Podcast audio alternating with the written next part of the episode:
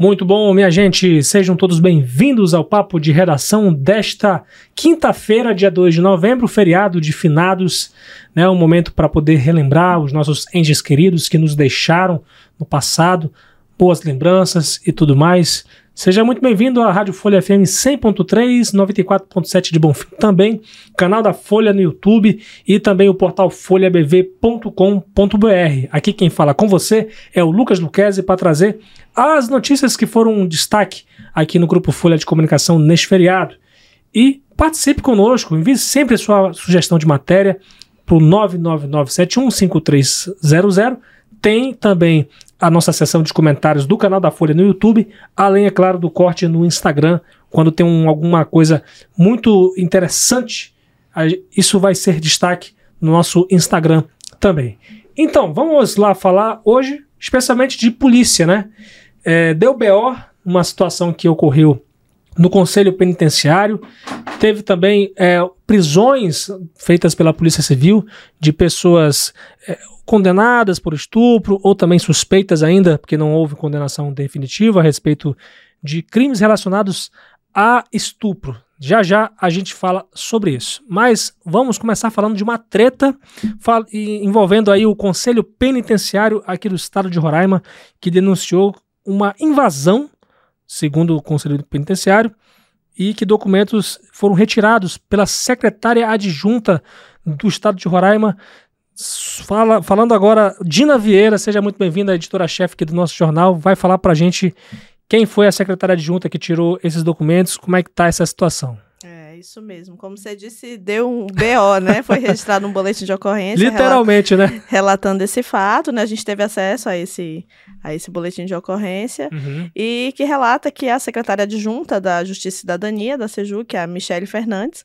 ela teria é, entrado, entrado na sala do Conselho Penitenciário, que fica no prédio da SEJUC, e teria retirado de lá é, documentos importantes, né, documentos sigilosos, e teria, teriam sido meio que jogados no corredor da, da secretaria, né? E aí esse esse boletim de ocorrência relatando isso foi registrado ontem à noite, né? O, o, fato teria acontecido ontem já pela parte da manhã, mas o boletim foi registrado à noite pelo presidente do conselho, que é o Ronei Cruz, uhum. né? Que já foi é, diretor da divisão de capturas. Em junho ele deixou o cargo e hoje ele está na Força Tática, né? Mas ele continua, como ele é membro do conselho, ele continua como presidente do conselho. Uhum. E ele relatou isso em um boletim de ocorrência, né? E nós buscamos o governo do estado para saber o que, que, tinha acontecido né, a respeito dessa situação. O governo confirmou que houve essa retirada dos documentos, mas que seria uma readequação do espaço físico da secretaria e que o conselho teria sido avisado, uhum. já teria sido solicitada a retirada desse material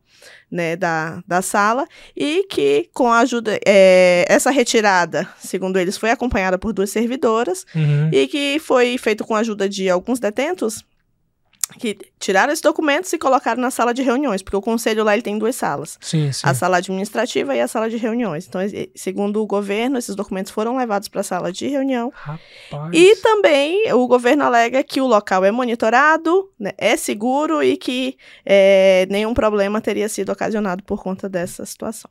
A questão dos detentos aí foram, foi uma denúncia que foi relatada pelo conselho, né? Na verdade, foi uma, uma é, o, o conselho tratou isso como uma invasão, né? Sim, isso, porque, segundo eles, eles não foram é, avisados disso quando se chegou ao local, já foi encontrou os documentos retirados da sala, Com mexidos. ajuda de, de internos é, ainda. Internos, é porque tem interno ali que faz serviços, né, na secretaria, acho que por conta de remissão de pena. Sim. Então, é, foram retirados da sala, né, sem qualquer explicação. E a gente tentou falar com o Ronei, que foi quem registrou o boletim de ocorrência, mas ele preferiu não se manifestar no momento, né? Uhum. Ele disse que o que as medidas que ele tinha que tomar, ele já tomou, que foi a, né, o registro do boletim. É, mas é essa situação, né? Pois é. Rapaz, esse negócio, é, é, essas brigas internas que está acontecendo no sistema penitenciário de, de Roraima já não é de hoje, é, né? Essa semana já, já é a terceira denúncia. Hoje mesmo, de manhã, é, logo cedo, a gente já saiu com uma outra denúncia relacionada à cadeia pública feminina, né? Questão de contaminação de água, é, a questão de... Plantões também. Plantões, né? Que seriam fraudados ali o, o, livro de plantão. Então, estão algumas denúncias aí que vêm né, surgindo no sistema penitenciário. O sistema penitenciário, né, ele é, é, sempre tem essas, essas divergências. Essas tretas. Né, é, exatamente. Então, a gente vai acompanhando, né. A gente essa, só espera que, casos. de certa forma, isso não prejudique a nossa população, né, Tina? Sim, sim. Hoje a gente tem um sistema penitenciário até tranquilo, né, é, comparado a anos atrás que a gente tinha fugas quase que diariamente, uhum. né. Hoje a gente tem um sistema controlado, né? E mas ainda há muitas essas denúncias relacionadas à parte administrativa, né? Que são servidores que trabalham ali é, no limite, né, Lucas? A gente tem que ressaltar isso porque ali é um trabalho estressante, Imagina. né? Você lidar ali com presos, com pessoas de alta periculosidade e ainda sob pressão, né? É o que eles relatam. Então, acho que é, é complicado mesmo. É, inclusive você falou aí de pessoas de alta periculosidade. A gente ainda não tem informações, não tem novidades sobre aquele ex-policial militar, né, serial killer que foi condenado por vários crimes Vários aí. homicídios. E aí, né? a, até agora, a polícia não achou, né? Sim, ele fugiu durante uma remissão de, de pena, né? Uhum, eu não acompanhei bem o caso, eu tava de férias é. nesses dias, né? Mas dei uma lida no que aconteceu.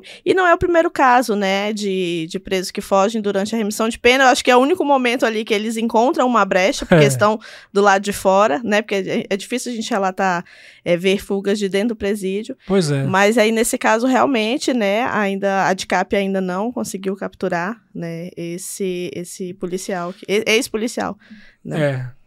É, é, pelo menos é, nesse ponto aí de fugas do presídio, a gente está mais tranquilo. Imagine, gente, eu lembro que 10 anos atrás, pelo menos, eram fugas quase semanais, né? As pessoas é, é, saíram, os detentos saíam pelo, pelos faziam buracos e era muito fácil, né? Você você fugir. A gente está num momento muito bom, né, Tranquilo. né? Apesar de tudo, né? Isso, mortes, né? Dentro dos presídios. Isso, exatamente. A gente teve uma sequência muito grande de, de mortes nos, presídios, pois nos é, presídios. A, a protagonizamos aí cenas horrorosas lá em 2017.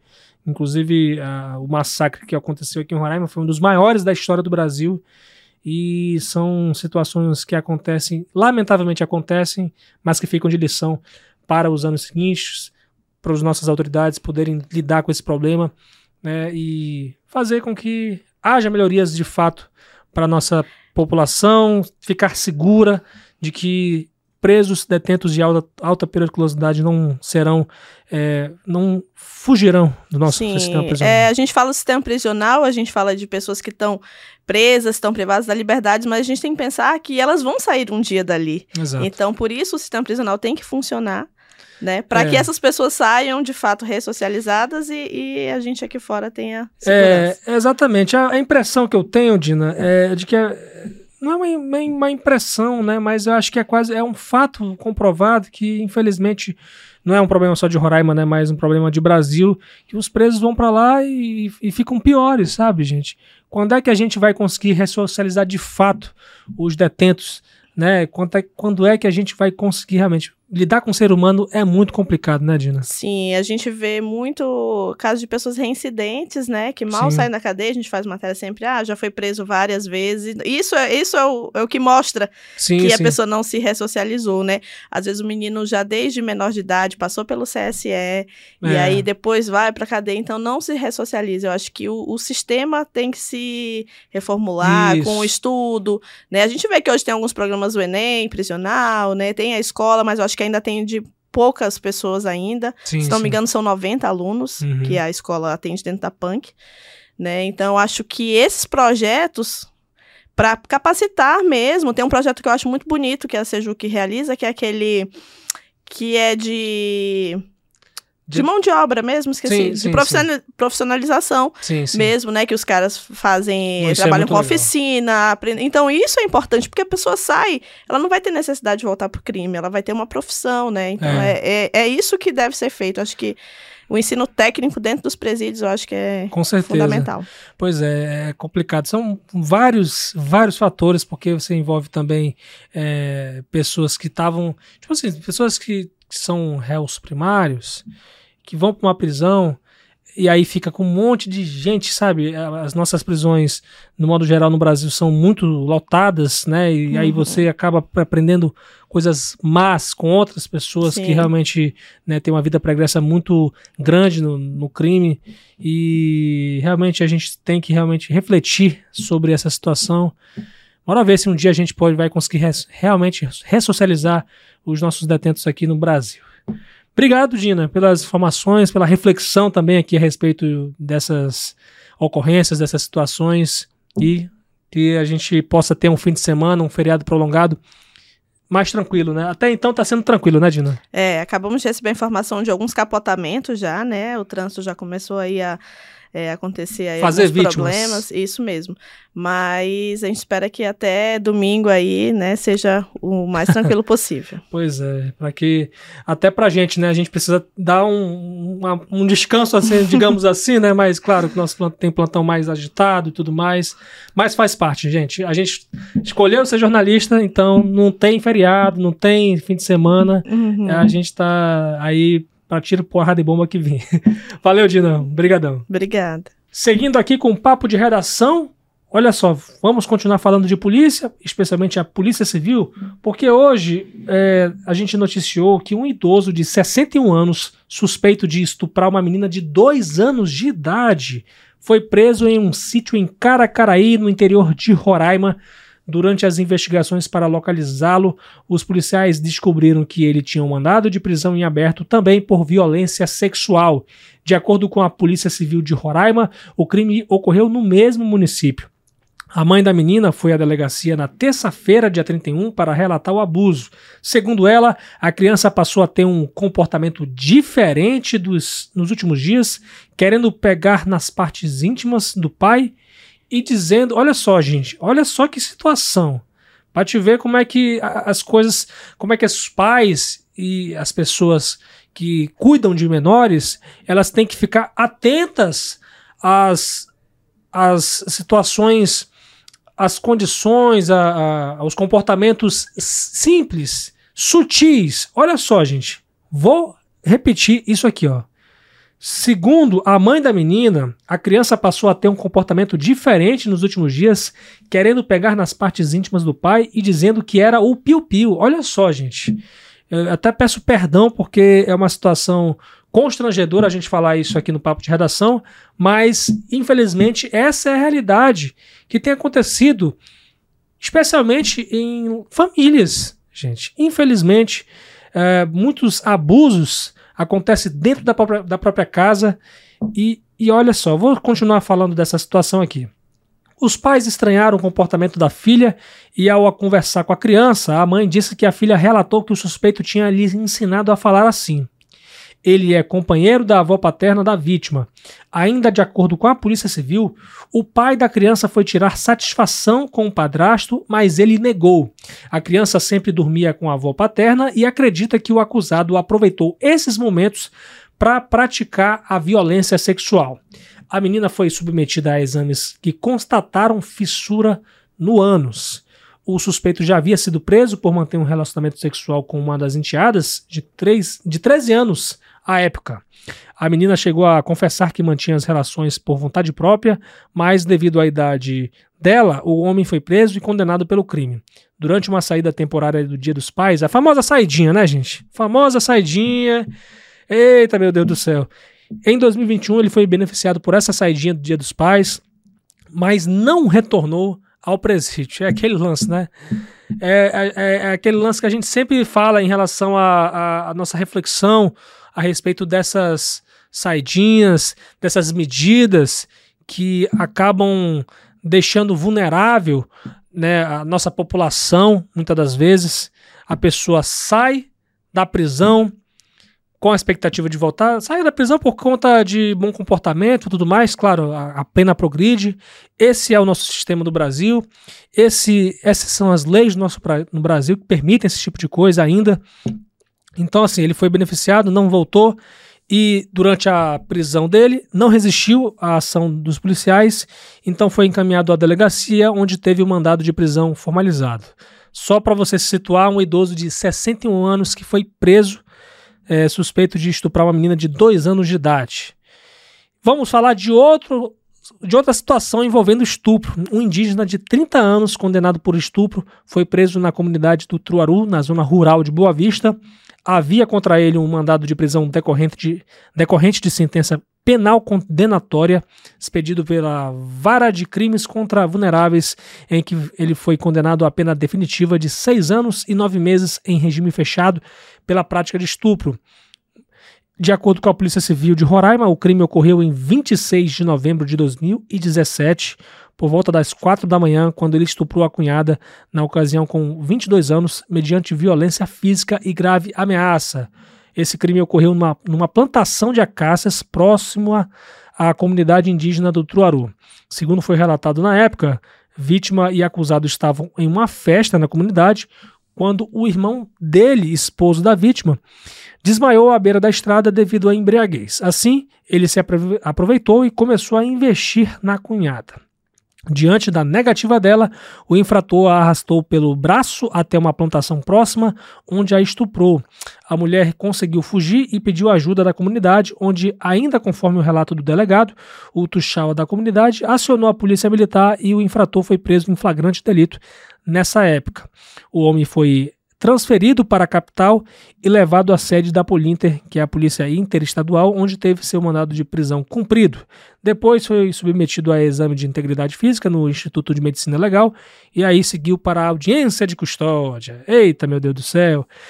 Só para você se situar, eu falei aqui do indígena de 30 anos condenado por estupro, preso na comunidade do Truaru, na zona rural de Boa Vista. Lamentável a gente falar dessas situações no feriado desse, né, que a gente quer trazer, apesar dos dias finados, né, é um, eu tenho a impressão de que geralmente é um feriado é, mais tranquilo, mais paz, né, o pessoal nem coloca muito som alto, muitas das vezes, pelo menos a, a impressão que eu, eu tenho, né, de, de um feriado como esse, cresci com essa mentalidade e ainda assim muita gente aproveita o Dia dos Finados para poder visitar os seus entes queridos nos cemitérios, para poder lembrar.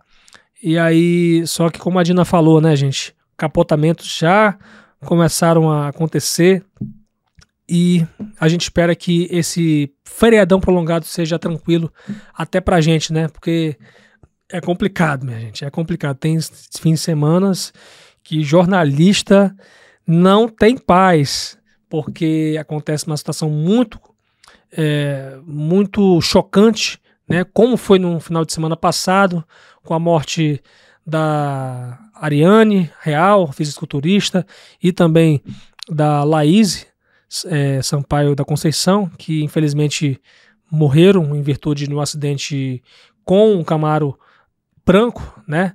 E aí o rapaz foi preso, já está preso, teve a prisão mantida e logo isso na semana que antecedeu o dia de finados. Imagine a dor da família.